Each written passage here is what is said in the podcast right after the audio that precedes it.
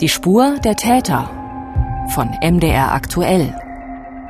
Der Podcast zu laufenden Kriminalfällen. Herzlich willkommen, liebe Hörerinnen und Hörer. Wir sprechen dieses Mal über einen Mordfall, der seit genau sieben Jahren nicht aufgeklärt werden konnte. Halle an der Saale im Februar 2014. Eine Joggerin wird bei ihrer Abendrunde von einem Unbekannten vergewaltigt und getötet. Ihre Leiche wird am Tag darauf in einem Nebenarm der Saale gefunden und bis heute wissen wir nicht, wer für diese Tat verantwortlich ist. Dieser Fall hat auch Staatsanwalt Klaus Wiechmann nicht losgelassen. Am Anfang war ich der Auffassung, dass es gar nicht so schwer sein könnte, diesen Täter zu ermitteln. Wir haben ja Spuren gesichert am Leichnam, DNA-Spuren, dass es dann am Ende nicht zur Ermittlung eines Täters führte, ist sehr bedauerlich und das ist eine gewisse Ernüchterung, das muss man wirklich so sagen. Es geht in dieser Folge um den Fall Maria N., ein Verbrechen, das viele Menschen in der Stadt Halle bewegt hat und von denen einige von Ihnen auch in diesem Podcast heute zu Wort kommen. Eine Freundin des Opfers hat uns erzählt, wie sie Maria auf einem Polizeifoto wiedererkannt hat. Dann habe ich direkt halt bei der Polizei angerufen und gesagt, ich hoffe nicht, aber ich habe die Vermutung, dass sie das vielleicht sein könnte. Immer wieder haben wir auch in den vergangenen Jahren mit den Ermittlern gesprochen und wir möchten auch mit und über Hilfsangebote sprechen, liebe Hörerinnen und Hörer, wenn jemand selbst Opfer einer Sexualstraftat geworden ist. Das alles im True Crime Podcast vom Mitteldeutschen Rundfunk, die Spur der Täter. Ich bin Mathis Kiesig, Journalist beim MDR und seit vielen Jahren besonders aktiv im Bereich True Crime. Der MDR strahlt jede Woche das Fahndungsmagazin Kripo Live im Fernsehen aus. Jeden Sonntag 19.50 Uhr. Für die Sendung habe ich über die Jahre gearbeitet und auch für die Spur der Täter im Fernsehen längere Filme zu aufgeklärten Kriminalfällen gedreht. An der Arbeit reizt mich besonders, sich in die Ermittlungsarbeit der Polizei hineinzuversetzen und in einem vertrauensvollen Miteinander in gewisser Weise auch dabei zu helfen, dass die ein oder andere Straftat dann doch aufgeklärt werden kann. Weil wir heute über einen noch ungeklärten Kriminalfall sprechen, ist auch Felix Gebhardt wieder dabei von MDR Aktuell. Hallo Felix. Ja, hallo zusammen. Schön, dass Sie zuhören. Ich bin Nachrichtenredakteur, auch Moderator beim Radio von MDR Aktuell. Seit einigen Folgen bin ich jetzt schon bei Die Spur der Täter dabei. Ich habe mal nachgezählt vor dieser Folge. Das müsste jetzt die achte Folge sein. Aber es gibt natürlich noch viel, viel mehr Folgen, Geschichten, die wir Ihnen erzählt haben und auch noch erzählen wollen. Heute ein, wie ich finde, besonders tragischer Fall, denn er konnte auch nach so langer Zeit nicht aufgeklärt werden, hat auch bei MDR aktuell eine Rolle gespielt, immer wieder dann, wenn es neue Ermittlungsschritte gegeben hat. Also bei der Suche nach dem Täter sind ja Speichelproben genommen worden von fast 2500 Personen. Auf die werden wir noch genauer eingehen. Oder was ich jetzt in der Recherche nochmal sehr bewegend fand, man beschäftigt sich dann doch ein bisschen tiefer als in den Nachrichten, wo wir alles nur so kurz zusammenfassen können. Die Frage, wie sind die Angehörigen und Freunde der Toten damit umgegangen? Wir haben von der Trauerfeier berichtet, bei der viele Menschen Abschied genommen haben. Und ich habe für diese Folge auch nochmal ganz aktuell nachgefragt, wie heute an der Martin-Luther-Universität Halle-Wittenberg mit diesem schrecklichen Verbrechen umgegangen wird. Denn dort hat Maria studiert. Genau. Zu diesen aktuellen Eindrücken berichtest du uns dann später mehr, aber mhm. zunächst sprechen wir mal ganz ausführlich über alle Details in diesem Fall mit unserem Kollegen Rico Wolf. Er hat sich in all den Jahren immer wieder intensiv mit den Ermittlungen beschäftigt für das Fahndungsmagazin des MDR Kripo Live. Hallo Rico. Hallo Mathis, hallo Felix. Wir sind heute zu dritt hier im Podcast und ich will Ihnen, liebe Hörerinnen und Hörer, an dieser Stelle mal kurz erklären, wie wir das eigentlich unter Einhaltung der Hygienevorschriften im MDR abarbeiten hier. Jeder von uns steht hier nämlich gerade in einem separaten Radiostudio. Wir können uns alle drei durch Glasscheiben sehen, die die Studios visuell miteinander verbinden. Das sind die Studios von MDR aktuell, dem Nachrichtenradio des MDR und wir sind sehr froh, dass wir unter diesen Bedingungen hier weiter gemeinsam produzieren können, eben mit dem gebotenen Abstand, aber trotzdem irgendwie zusammen. Rico, zurück zu dir. Du bist der Redakteur und Autor für Kripo Live. Vielleicht kannst du unseren Hörerinnen und Hörern mal erklären, wie deine tägliche Arbeit für dieses Fahndungsmagazin aussieht und wieso du dich so intensiv mit dem Fall Maria N. auch beschäftigt hast. Also angefangen hat das damit, dass ich als Autor diesen Fall übernommen habe und mehrere Beiträge dazu gemacht habe. Das äh, ist in der Regel in der Kripo Live Redaktion so, wenn etwas passiert, dann erfahren wir über die Polizei davon, was passiert ist. Hier war es so, es gab einen Leichenfund in Halle. Ähm, dann beschäftigt man sich damit, dann verteilt man das in der Redaktion, wer könnte sich darum kümmern. Der Fall ging zu mir. Und so habe ich angefangen, mich mit diesem Fall zu beschäftigen. Dadurch, dass er nicht gelöst wurde, schon seit vielen Jahren nicht gelöst wurde, habe ich dann immer wieder mich mit diesem Fall beschäftigt. Immer wieder kamen ja Details heraus, immer wieder ging die Ermittlungsarbeit weiter. Und inzwischen bin ich Redakteur der Sendung und äh, habe den Fall jetzt wieder in die, in die Sendung genommen, weil es immer noch ein, ein Fall ist, der viele Menschen bewegt, den gerade in Halle äh, viele nicht vergessen haben. Das ist für viele, die in dieser Region auf der Peisnitzinsel, wo das passiert ist, wenn die da spazieren gehen beispielsweise, dann erinnert man sich, es steht ja auch eine Stele da und äh, die Menschen fragen dann, wer war das, was ist das für eine Geschichte? Mary steht auf dieser Stele. Und ähm, so beschäftige ich mich in der Redaktion jetzt wieder mit dem Fall, habe einen Autor gebeten, sich damit zu beschäftigen, weil der Fall, wie gesagt, immer noch nicht gelöst ist. Rico, du hattest jetzt ähm, auch schon erwähnt, dass die Fälle von der Polizei auch zu Kripo Live kommen. Kannst du noch mal dieses Miteinander vielleicht so ein bisschen beschreiben? Also, dass die Hörerinnen und Hörer mal verstehen, wie eng ihr mit der Polizei zusammenarbeitet, um eben ähm, da auch zu unterstützen, wirklich als Fahndungsmagazin.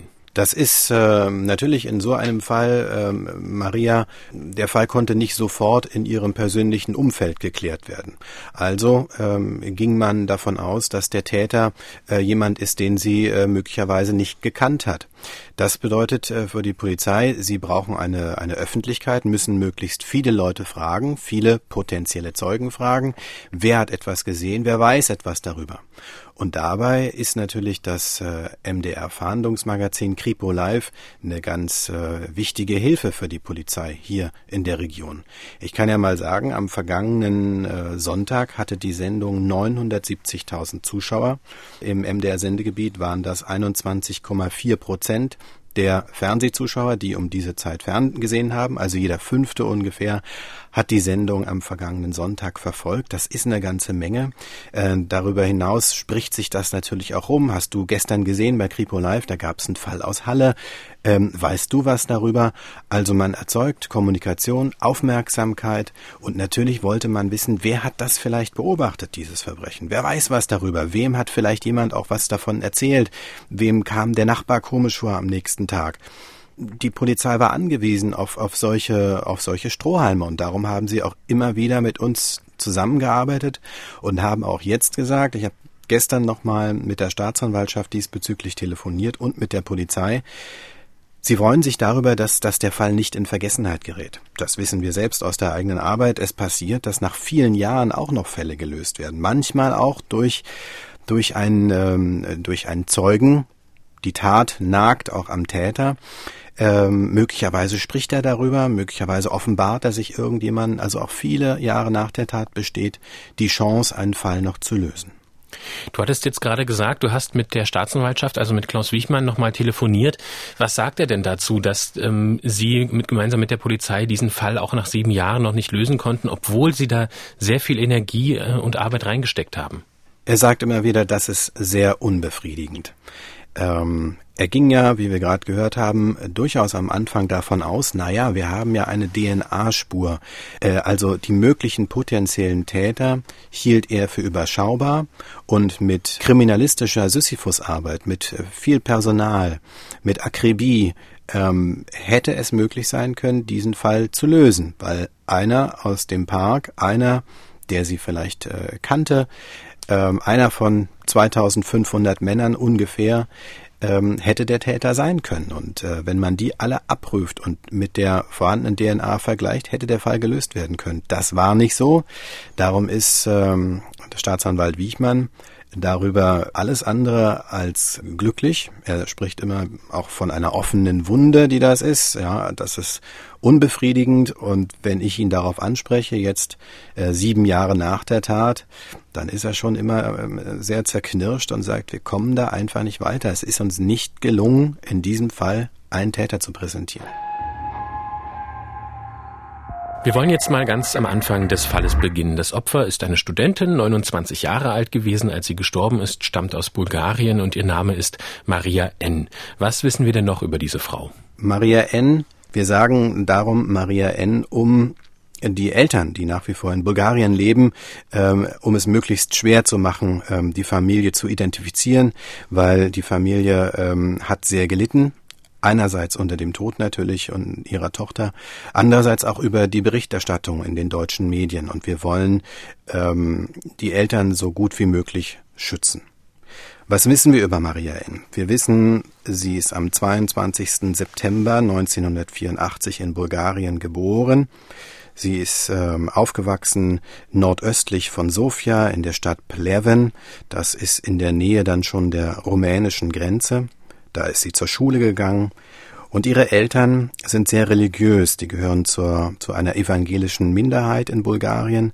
Und sie sind Künstler. Sie sind nicht besonders reich.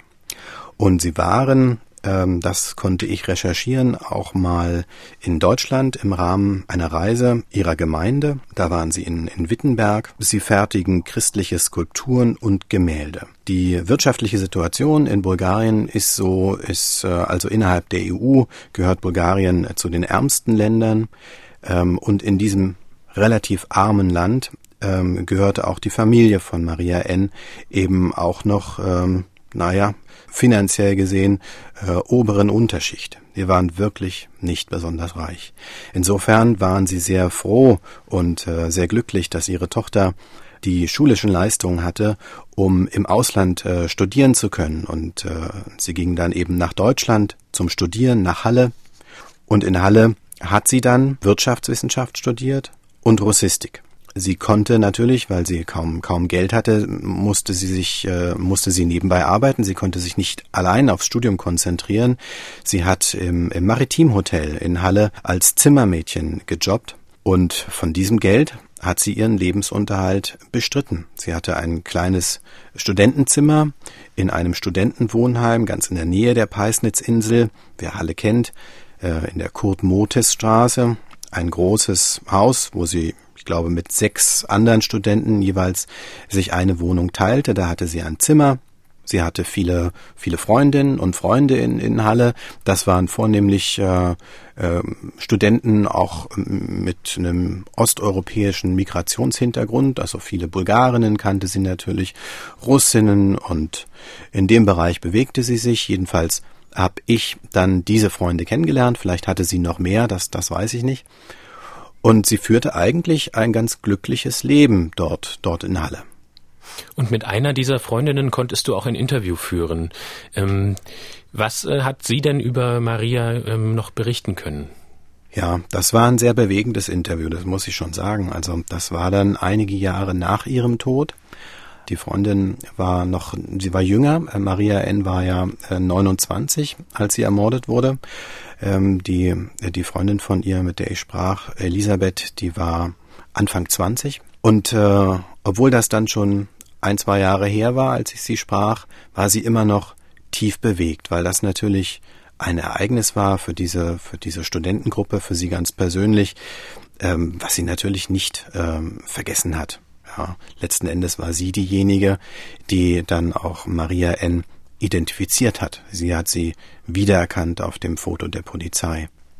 Und diese Elisabeth hat dir auch erzählt, wie sie Maria kennengelernt hat, was sie für ein Mensch war und wie wohl sie sich eigentlich auch in Halle gefühlt hat. Sie hatte Freunde, sie hatte viele gute Freunde, was sich jetzt auch im Nachhinein bestätigt hat. Ich meine, mittlerweile, man kann kommunizieren. Ihre allerbeste, allerbeste Freundin war in Bulgarien, die haben täglich geskypt, die hatten Kontakt im Prinzip waren alle Menschen, die ihr wichtig waren, auch so in ihrem Leben geblieben, auch wenn sie vielleicht räumlich getrennt waren, aber sie hatten Kontakt und dementsprechend wohl hat sie sich gefühlt. Wir haben auch darüber gesprochen, dass Maria in unregelmäßigen Abständen joggen geht. Also sie hat sich ein bisschen fit gehalten, vielleicht auch im Studium, um den Kopf frei zu bekommen. Sie tut das aber auch an diesem 6. Februar 2014, ein ungewöhnlich milder Februarabend.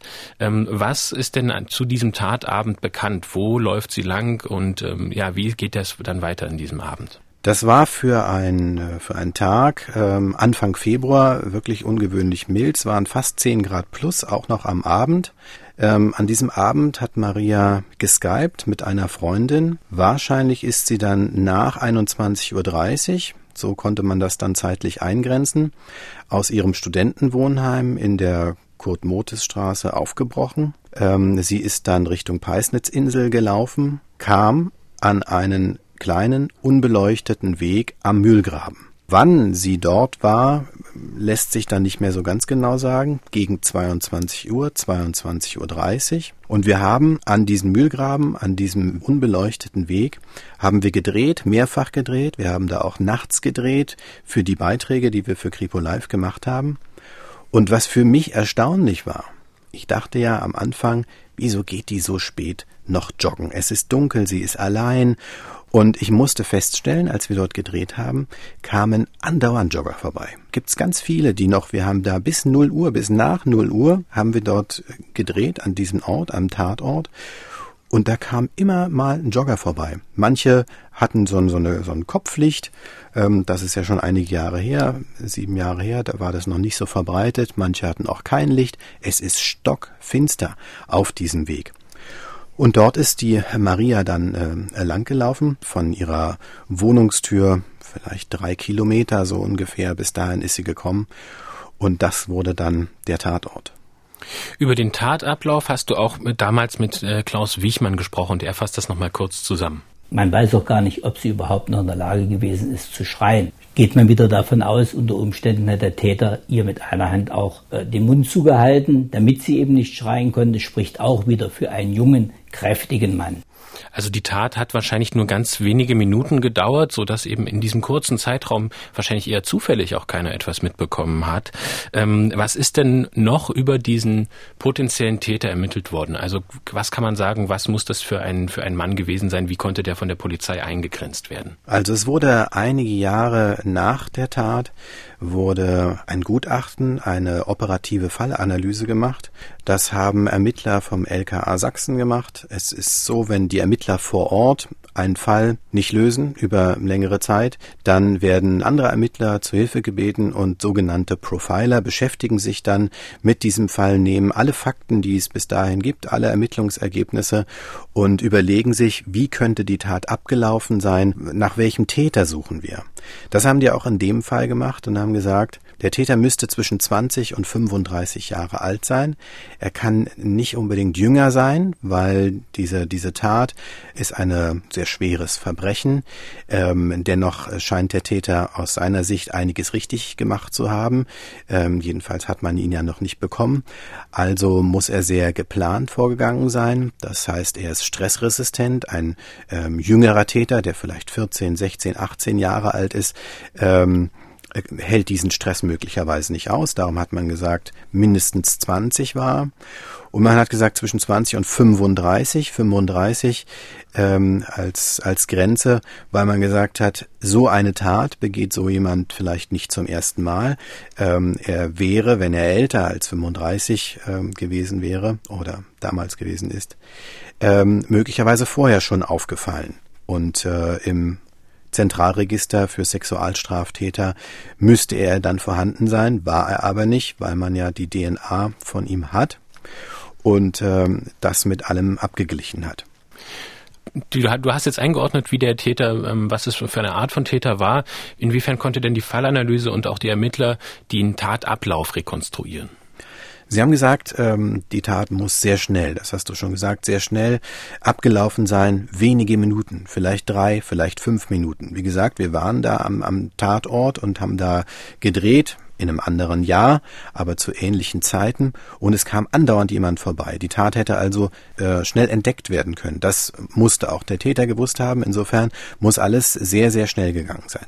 Man geht davon aus, äh, dass er ähm, sich ihr von hinten genähert hat, dass er sie verfolgt hat, dass er sie irgendwo im, im, im Park gesehen hat. Man geht ja von einer Zufallsbegegnung äh, aus, dass er sich diese Person ausgesucht hat, sie dann verfolgt hat, unbemerkt, bis zu einem Punkt, bis zu diesem Punkt, wo auch wir gedreht haben, diesem dunklen Joggingweg. Und dort muss er sie überfallen haben und soll ihr in einer Bewegung Hose und Slip hinuntergezogen haben. Daraufhin ist sie gestürzt. Davon geht man aus, da, weil ihre, ihre Knie entsprechende Verletzungen aufgewiesen haben. Dann hat er sie vergewaltigt. Auch das relativ schnell. Und dann hat er sie noch erwürgt. Wenn man von drei Minuten ausgeht, muss man sagen, so ein Erwürgen allein, dann ist schon eine Minute ungefähr, muss der Täter dafür verwendet haben. Also Vergewaltigung, Überwältigung, alles innerhalb von zwei Minuten, also alles sehr, sehr kurz hintereinander. nach dem Erwürgen hat er sie dann in die Saale geworfen. Auch das ähm, ist ein aus Sicht des Täters überlegtes Handeln. Damit äh, vernichtet er Spuren im Wasser. Also er muss sehr überlegt gehandelt haben und sehr schnell. Und darüber, wie abgebrüht dieser Täter eben agiert hat, ähm, hat auch Klaus Wiechmann noch etwas gesagt. Es sind ja auch noch andere Personen dort auf diesem Peisnitz-Gelände unterwegs. Stichwort Hundehalter, die nochmal ihre Hunde ausführen zur Nachtzeit. Also da muss er schon sehr abgebrüht gewesen sein und wirklich stressresistent. Etwa 16 Stunden später, am 7. Februar 2014, wird aus einem Nebenarm der Saale der Leichnam einer jungen Frau geborgen. Ein Passant hat sie, sie, am Fluss entdeckt und zunächst weiß niemand, wer diese Frau ist. Die Polizei geht erst einmal nicht unbedingt von einem Verbrechen aus und kennt auch die Identität des Opfers noch nicht. Warum dauert es so lange, bis diese Ermittlungen anlaufen? Der Leichnam wurde gefunden von Spaziergängern, äh, etwa um die Mittagszeit an, an, die, an einem Freitag, also am 7. Februar. Der Leichnam wurde in die Rechtsmedizin gebracht und dort muss er erstmal obduziert werden, einige Zeit. Und erst dann kann man von einem Verbrechen ausgehen. Hier dauerte es dann einige Tage und ich glaube am, am Montag, also nach dem Wochenende, war klar nach der Obduktion, es handelt sich um ein Verbrechen. Sie wurde ja eben erwürgt das heißt, man hat keine offensichtlichen Stichverletzungen oder keine Schussverletzung, was offensichtlich gewesen wäre, sondern erwürgen muss man erstmal feststellen. Ja, also wenn jemand im Wasser liegt, äh, zumal ist ja klar, dass er ähm, also keine Luft bekommen hat. Also hier musste man ganz genau arbeiten in der Rechtsmedizin. Das war erst einige Tage später klar. Die Polizei hat ähm, zunächst dann ein Foto, ein Foto des Leichnams veröffentlicht, weil die Maria N. war, war joggen. Sie hatte bis auf ein Handy, ihren Wohnungsschlüssel, hatte sie nichts bei sich. Sie hatte keinen Ausweis bei sich. Und ähm, daraufhin, was nicht häufig vorkommt, ähm, wurde das Foto der Toten veröffentlicht. Und das hat dann ihre Freundin, mit der ich auch äh, reden konnte, erkannt. Ich habe mir das Foto angeguckt, aber weiß Gott, mein Gehirn hat sich dagegen gesträubt, zu sagen, ich kenne dieses Mädchen. Und dann rief mich eine Freundin an, die in Moskau gerade ist, ein Auslandssemester hat. Und da habe ich gefragt, weil ich jetzt noch mit Mary gesprochen habe. Und dann war das für mich so der Moment, in dem ich das erste Mal verstanden habe, worauf sie hinaus wollte. Ähm, dann habe ich versucht, Mary zu erreichen und ich habe ihr Telefon war aus und dann habe ich direkt halt bei der Polizei angerufen und gesagt, ich hoffe nicht, aber ich habe die Vermutung, dass sie das vielleicht sein könnte. Nachdem dann klar ist, dass es sich um ein Gewaltverbrechen an Maria N. handelt, gründet die Polizei die EG Neuwerk. Ähm, welche Ermittlungen stellt denn diese Ermittlungsgruppe als erstes an? Also natürlich wird zunächst mal der Tatort untersucht. Am Tatort äh, finden die Ermittler das Handy von Maria N. Ähm, das liegt in einem Gebüsch, das kann sichergestellt werden. Was sie nicht finden, ist ihr Wohnungsschlüssel mit einem auffälligen Schlüsselanhänger. Das ist so ein kleiner lilafarbener Hase. Das wird genommen, die Kleidung äh, von, von Maria. Ähm, das alles wird mit Fotos veröffentlicht ähm, auf Plakaten und auch bei uns in der Sendung Kripo Live. Also ein Ermittler war im Kripo Live Studio, der Pressesprecher Ralf Karlstedt war im Kripo Live Studio mit diesen Gegenständen, um Zeugen zu finden. Wer hat diese junge Frau so gekleidet? Wir hatten die, die Kleidungsgegenstände von Maria, die sie zuletzt trug auf ihrer Joggingrunde im Studio, also die Originalkleidungsstücke auf einer Puppe. Man wusste ja am Anfang noch nicht viel. Und die Ermittlungsgruppe hat sich natürlich auch das Studentenwohnheim oder generell die Studentenwohnheime ganz genau vorgenommen, wie Klaus Wiechmann nochmal beschreibt. Wir haben internationale Rechtshilfe betrieben im großen Stile, insbesondere Kommilitonen, die nach einer gewissen Zeit ihr Studium im Heimatland fortsetzten, aus welchen Gründen auch immer in ihr Heimatland zurückgekehrt sind. Das ist ein großer Aufwand, auch zeitlich ein großer Aufwand. All das blieb letztendlich leider ergebnislos. Das heißt also, Rico, es handelte sich höchstwahrscheinlich nicht um einen Studenten, ähm, den sie aus dem Studentenwohnheim kannte, sondern, wie du es schon angesprochen hast, um eine Zufallsbegegnung. Ja, man muss ja wissen, beim Mord ähm, ist es eben zu 95 Prozent eine Beziehungstat. Täter und Opfer kennen sich. Es ist eher die Ausnahme, die große Ausnahme, wenn sich Täter und Opfer nicht gekannt haben. Also überprüft man erstmal, und das hat man auch in diesem Fall gemacht, sämtliche Kommilitonen, mit denen sie zu tun hatte, sämtliche Freunde und in dieser, in dieser Zeit, da, da, da war das noch mit der, mit dem Speicheltest, das war ja noch gar nicht losgegangen. Ähm, in dieser Zeit habe ich auch mehrere Kommilitonen von ihr kennengelernt. Wir haben uns getroffen, ähm, und man dachte immer, ähm, hat der vielleicht was damit zu tun? Ja, es war eine ganz merkwürdige Atmosphäre, weil man ja selber auch davon ausgeht, äh, dass sich ähm, Täter und Opfer ähm, vielleicht kennen, ja, gerade auch bei so einer Tat. Aber die wurden alle dann später getestet, abgeprüft, zunächst vernommen, befragt und dann eben durch die DNA, die man vom Täter hat, ähm, konnte man sie ausschließen. Und so konnten alle Studenten in ihrem Studentenwohnheim, alle Studenten, mit denen sie zu tun hatte in der, in der Uni, ähm, konnten alle ausgeschlossen werden. Und daher kann man dann, das war einige Jahre später, als die Profiler sich mit dem Fall beschäftigt haben, dann hat man äh, sehr klar gesagt, wir gehen von einem, von einer Zufallsbegegnung aus, wir gehen davon aus, Täter und Opfer haben sich nicht gekannt. Und dann ist es eben zu diesem Massenspeichel oder zu diesem Massengentest gekommen. Ähm, wir hatten das vorhin auch schon mal kurz angesprochen. 2500 Personen wurden da in den Fokus genommen. Nach welchen Kriterien wurden diese Personen denn ausgewählt für diesen Speicheltest? Und vielleicht kannst du noch mal generell beschreiben, wie auch solche ähm, Massentests ablaufen. Man hatte den Tatort und man hat gesagt, der Täter muss einen Ankerpunkt haben zu diesem Tatort in einem Radius von drei Kilometern. Also entweder wohnt er dort oder er hat da irgendwie eine Unterkunft. Jedenfalls kann er nicht so weit entfernt von diesem Tatort äh, nach der Tat sich hinbewegt haben. Möglicherweise er war durcheinander, er war aufgeregt, er, seine, seine Kleidung war vielleicht verschmutzt. Wenn er da mit der Straßenbahn ans andere Ende der Stadt gefahren wäre, wäre das irgendjemand aufgefallen. Darum hat man gesagt, in diesem Radius. Und man hat äh, alle Männer in diesem Radius in diesen Speicheltest aufgenommen. Also das waren mehr als 2500 Speicheltests, die man dann gemacht hat. Und man hat darüber hinaus nicht nur die Männer, die dort leben, also alle Männer zwischen 14 und äh, ich glaube 60 Jahren, die hat man äh, getestet in dem Radius. Man hat darüber hinaus noch alle getestet, die an diesem Abend zur Tatzeit am äh, Tatort in der Nähe des Tatortes waren und ein eingeschaltetes Funktelefon hatten. Man hat eine Funkzellenauswertung gemacht, sodass eben diese enorme Zahl von über 2500 Personen, sodass die zustande kommt insgesamt, die Zahl kann ich auch noch nennen, weil es ist auch wichtig, das mal zu nennen, weil die Polizei hat viel getan. Die haben wirklich sehr fleißig und gut gearbeitet, sind trotzdem nicht zum Ergebnis gekommen. Aber darum kann man es auch mal sagen. Es wurden 4500 Personen befragt. Das ist eine ganze Menge. Jeder Einzelne muss ja aufgesucht werden. Mit jedem Einzelnen muss man sich beschäftigen. Jeder Einzelne könnte von diesen 4500 ja der Täter sein. Also muss man da sehr genau sein. Nun sind diese Massenspeicheltests ja immer zunächst auf freiwilliger Basis.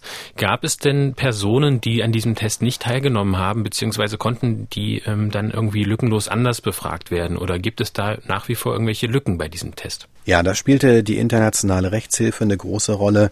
Ähm, Maria selber als bulgarische Studentin hatte ja viel mit äh, anderen Studenten zu tun, die ebenfalls aus dem Ausland waren, die nur eine für gewisse Zeit in, in Halle waren, die dann, dann später nach der Tat, ein halbes Jahr später, drei, vier Monate später oder auch ein Jahr später dann gar nicht mehr in Halle waren und, und zu diesem Speicheltest gehen konnten. Also mussten die alle angeschrieben werden, also die Polizeistation jeweils in den Ländern, mit denen ähm, hat die Staatsanwaltschaft Halle dann zusammengearbeitet und sie konnten bis auf ganz wenige Ausnahmen als ich vor zwei Jahren mit der Staatsanwaltschaft zum letzten Mal darüber sprach, da waren es noch acht Personen, die sie nicht äh, erreicht haben. Und jetzt sind es vielleicht noch zwei oder so. Sie haben wirklich fast alle erreicht, obwohl die Studenten auf der ganzen Welt verstreut waren.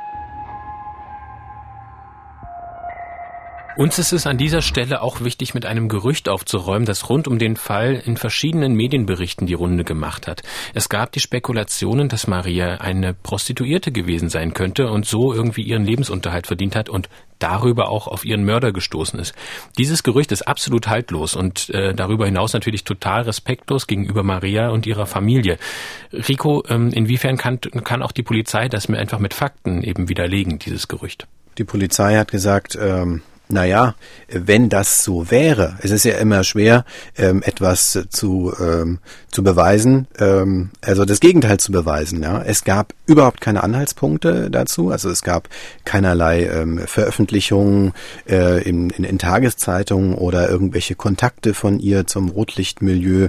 Ähm, es gab keine Telefonnummern, die bei ihr gefunden wurden, die darauf hindeuteten. Kein einziger, also putter möglicher Kunde hatte sich gemeldet. Es gab also überhaupt keine Grundlage, dieses Gerücht erstmal in die Welt zu setzen. Die Polizei hat es dann, sie musste sich ja damit beschäftigen, natürlich. Die Ermittlungen finden ja in allen Bereichen statt und auch so einer absurden Idee muss man dann erstmal auch nachgehen. Und die Polizei hatte äh, ihren Grund, warum das nicht äh, sein könne, den sie dann auch sehr klar formuliert hat. Sie hat nicht viel Geld zur Verfügung gehabt. Ja, das war für uns eigentlich schon ein Indikator dafür, dass, dass diese Darstellung nicht stimmen konnte. Und somit konnte man das äh, innerhalb allerkürzester Zeit ausräumen, dass es äh, diese Richtung gegeben haben könnte. Das sagt Ermittler Holger Jungklaus zu diesem Gerücht. Vier Jahre nach dem Mord im März 2018 stellt die Staatsanwaltschaft nach all diesen Untersuchungen, die wir jetzt angesprochen haben, dann am Ende die Ermittlungen ein. Und damit ist und bleibt die fremde DNA am Leichnam die wichtigste Spur in diesem Fall. Möglicherweise wird der Täter ja eines Tages dadurch noch überführt. Wie sehen das die Ermittler und was denkst du dazu? Das kann sein, wenn der Täter vor allen Dingen, was man nicht hofft, erneut eine solche Tat begeht.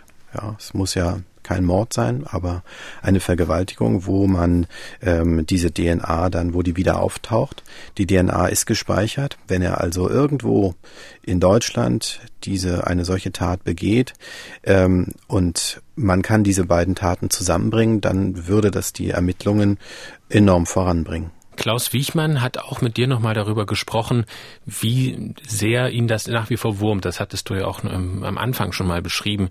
Und wie bereit die Staatsanwaltschaft aber auch ist, sofort wieder loszulegen, wenn sich etwas Neues ergibt. Das bewegt nicht nur die Staatsanwaltschaft, das bewegt natürlich auch den Kriminalisten. Das ist unbefriedigend.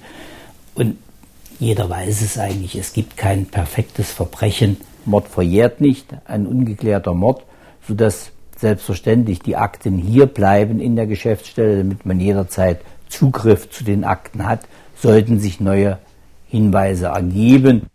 Und dann würde die Staatsanwaltschaft natürlich sofort wieder in die Ermittlungen einsteigen und wieder aufnehmen.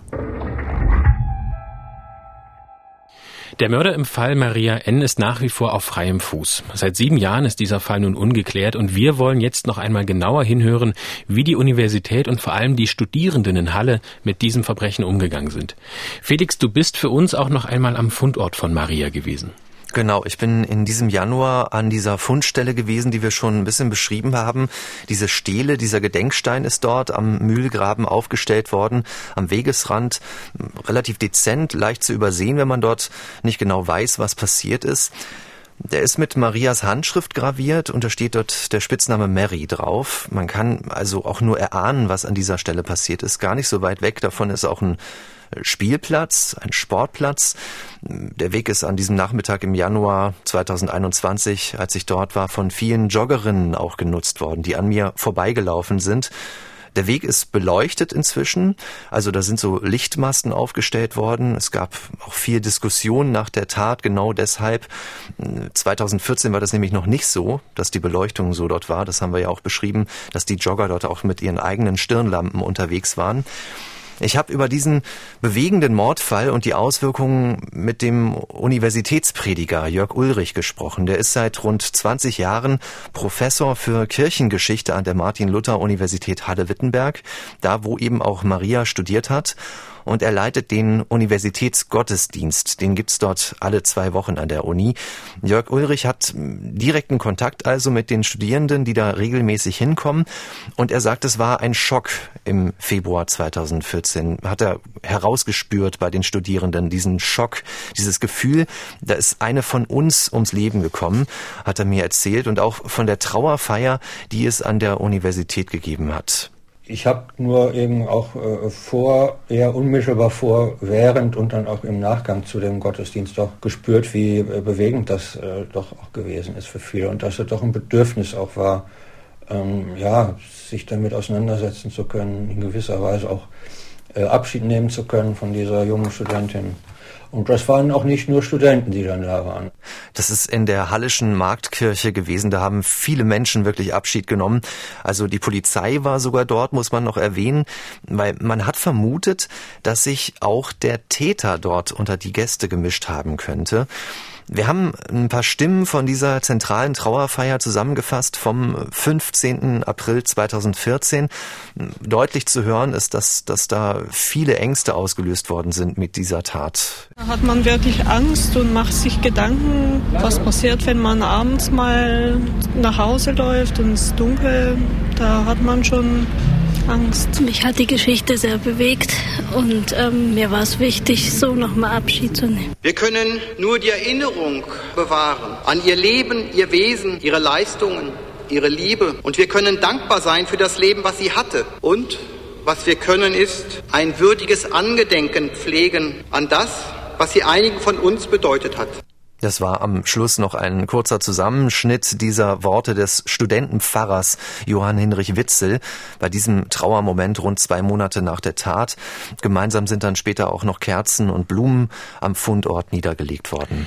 Wir hatten ja vor einiger Zeit auch hier im Podcast schon über den Mord an der chinesischen Studentin Zhang Yili in Dessau gesprochen. Diese Tat konnte zum Glück aufgeklärt werden. In diesem Fall haben wir aber auch über die schwierige Situation für die Eltern gesprochen. Denn neben dem schlimmen Verlust ihrer Tochter müssen die sich auch noch mit einiger Bürokratie herumschlagen. Das ist ja dann immer unglaublich, aber trotzdem gibt es da feste Abläufe mhm. und Verfahren und Formulare und ähm, auch Kosten, die dort entstehen, wenn ähm, ein Kind im Ausland stirbt und man es natürlich zurückholen will. Wie ist das es denn bei den Eltern von Maria gewesen? Ja, die Eltern haben tatsächlich viel, viel Unterstützung bekommen in der Zeit danach. Und zwar für die Rückführung der Leiche ihrer Tochter nach Bulgarien, um das eben zu finanzieren. Da wurde für Geld gesammelt. Mehr als 10.000 Euro sind zusammengekommen. Und zwar hat das der sogenannte Hausverein übernommen. Das ist eine Abkürzung, bedeutet Hilfe für ausländische Studierende. Margarete Wein von diesem Verein hat uns gesagt, dass da so viel Geld zusammengekommen ist, dass sei auch ein schöner Beweis für den Zusammenhalt, der da in der Stadt ist. Wie viel Empathie auch bei den Hallensern da ist und dass sie dann bereitwillig geben und die Spendenhöhen, die bewegten sich von 5 Euro bis, bis 500 und, und mehr. Und es, es war also wirklich sehr, sehr viel und dadurch sind wir in der Lage, auch den Grabstein noch zu finanzieren. Das war ursprünglich gar nicht angedacht, weil wir nicht damit gerechnet haben, wie viel Geld zusammenkommt. Also das hat doch viele Menschen in Halle näher zusammenrücken lassen, aber vor allem eben auch unter den Studierenden, obwohl es ja doch recht viel Anonymität auch an so einer großen Universität gibt. Mhm. Ja, an einer Universität, an der es wie hier immerhin so um die 20.000 Menschen gibt, die studieren. Das ist äh, also keine besonders kleine Hochschule, muss man noch mal betonen. Jörg Ulrich hat mir das auch gesagt, der Universitätsprediger. Er beschreibt die Stimmung aber auch als Irritation, die er wahrgenommen hat. Das sind seine Worte. Und dieses irritierende Gefühl, das hängt natürlich damit zusammen, dass wir einfach niemanden verantwortlich machen können für diese Tat. Dadurch, dass das nicht aufgeklärt worden ist, ist es natürlich viel schwieriger, damit irgendwie abzuschließen oder so. Ja? Also wenn jetzt irgend so ein äh, Mensch für die Tat, die er da verbrochen hat, verurteilt wird in einem äh, ordentlichen und anständigen und rechtskräftigen Prozess, dann ist das immer so ein Punkt, wo man sagen kann, okay. Aber wenn das nicht der Fall ist, dann bleibt das ja immer so ein offenes Ding. Und ähm, das ist natürlich ein schreckliches Gefühl. Also die Irritation, ähm, die natürlich immer gegeben ist bei so einem Verbrechen, das ist natürlich bei nicht aufgeklärten Verbrechen größer, das würde ich schon sagen. Wie ist das denn heute, sieben Jahre nach der Tat? Ist das immer noch ein Thema unter den Studierenden? Also man muss natürlich einerseits sagen, die Leute, die damals studiert haben an der Universität, die sind gewöhnlicherweise jetzt nicht mehr an der Universität in Halle Aber dass bei diesen 20.000 Menschen das komplett in Vergessenheit geraten ist, das kann man auch nicht sagen. Es gibt diesen schon erwähnten Gedenkstein an dem Ort, wo die Leiche gefunden wurde. Da wird sich der ein oder andere sicher mit beschäftigen, wenn er dort vorbeikommt. Jörg Ulrich sagt aber, im Großen und Ganzen liegt das nun wirklich jetzt schon lange Zeit zurück und es sind auch ganz andere Themen, die jetzt wieder wichtiger geworden sind. Der Eindruck, den ich bei meinen Studenten, soweit ich die kenne, habe, ist natürlich, dass über dieses ganze äh, schreckliche Geschehen, so schrecklich das war, doch inzwischen an der Universität auch wieder eine große Normalität eingekehrt war.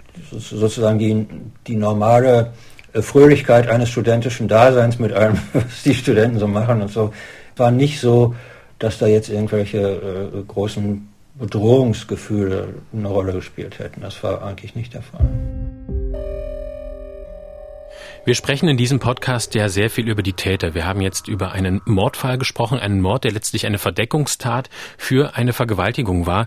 Und wir möchten in diesem Zusammenhang auch gerne einige Hinweise geben, wenn jemand selbst oder äh, wenn man jemanden kennt, der Opfer einer solchen äh, Sexualstraftat oder eines Gewaltdelikts geworden ist, ähm, wie man sich da Hilfe holen kann. Felix, du hast dich da ein bisschen in die Spur begeben. Mhm. Ähm, an wen könnten sich denn Betroffene oder auch Freunde, ähm, Familienmitglieder oder so wenden, um eben ähm, mit diesem Thema umzugehen? Wir können ein paar Beispiele geben. Die großen nennen wir mal zuerst. Es gibt viele verschiedene Möglichkeiten. Einfachste und schnellste ist sicherlich ein bundesweites Hilfetelefon. Gewalt gegen Frauen nennt sich das. Da kann man anrufen, auch wenn man jemanden unterstützen will, der von Gewalt betroffen ist. Rund um die Uhr ist das Außergewöhnliche an dieser Nummer 08000 116 016. Ein Angebot vom Bundesamt für Familie und zivilgesellschaftliche Aufgaben. Und es gibt dort auch Beratungen mit Dolmetscherinnen oder Dolmetschern, zum Beispiel auf Arabisch, Russisch, auch in persischer Sprache gibt es dieses Angebot, also auch für Menschen, die aus dem Iran kommen oder aus Afghanistan, aus Pakistan. Und ganz ähnlich auch der Weiße Ring, den wir auch hier im Podcast schon erwähnt haben. Dort gibt es ein Opfertelefon, das ist dann die 116006. Wie sieht es denn mit direkten Kontaktmöglichkeiten aus? Also Beratungsstellen, zu denen man wirklich auch hingehen kann, um ähm, den Menschen auch in die Augen zu schauen? Ich habe zu unserem Fall passend einen Verein rausgesucht, der in Halle an der Saale sitzt. Der Verein heißt Wildwasserhalle, begleitet Frauen, Kinder und Jugendliche, die sexualisierte Gewalt erlebt haben. Und dieser Verein versteht sich so als erste Anlaufstelle. Das hat mir Michaela Koch erzählt. Die hat mit ganz, ganz verschiedenen Anfragen zu tun. Dabei ist es nicht wichtig, dass, ob das jetzt letzte Woche war oder vor 20 Jahren, sondern es ist wichtig, dass Menschen zu uns finden, die quasi letztendlich sagen, da ist was in meiner Biografie passiert und da möchte ich drüber reden. Es ist ja dieses Scham- und Schuldthema, was da mitschwingt und sagt, das, das passiert nur mir und warum passiert es mir? Und das ist ganz wichtig, dass unsere Betroffenen eben wissen, dass sie nicht damit alleine sind. Was wir hier definitiv nicht machen, ist Therapie. Das grenzt mal ganz stark ab. Das machen die Psychotherapeuten. Ähm, wir beraten, unterstützen und begleiten ganz erst zur ersten Orientierung. Bestimmen natürlich um unsere NutzerInnen, ähm, die sagen letztendlich, ähm, das und das ist mein Anliegen. Ähm, ich ähm, bin gerade im Moment im Strafverfahren unterwegs. Das heißt also, ich brauche jemanden, der mir mal erklärt, wie es jetzt mit der Strafanzeige weitergeht. Also auch bei so einer Strafanzeige geht es darum, zu beraten, zu begleiten, zu unterstützen bei diesem Verein und das auch anonym und kostenlos, muss man dazu sagen.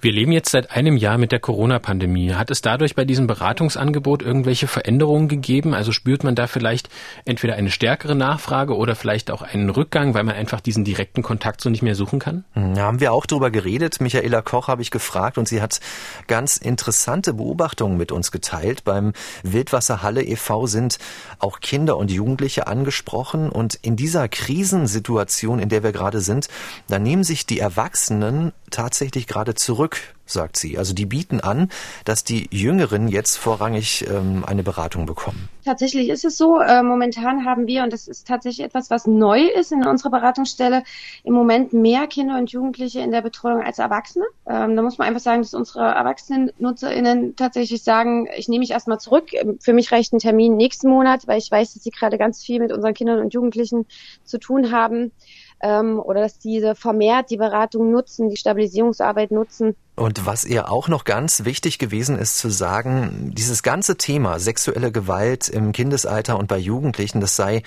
inzwischen präsenter geworden in unserer Gesellschaft. Michaela Koch arbeitet bei diesem Verein in Halle seit so rund zehn Jahren und sie hat so ein bisschen für uns auf die Zeit zurückgeblickt.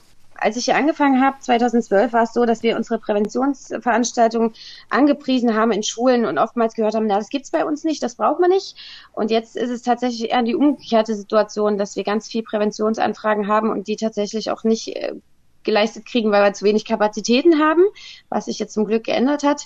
Aber das Thema ist tatsächlich in die Öffentlichkeit gerückt. Da geht noch was, definitiv. Äh, wir müssen uns bewusst mhm. sein, dass äh, wir das Thema haben und dass wir letztendlich auch eine Verantwortung haben, das mit unseren ähm, Nachbarn, Freunden, Bekannten zu positionieren und möglicherweise auch zu sagen, da gibt's Fachleute, ähm, du bist nicht alleine. Ja, und da brauchen wir tatsächlich die Öffentlichkeit und wir brauchen da eine ganz klare Haltung und diese klare Haltung heißt in Ihren Worten Nein zu Gewalt.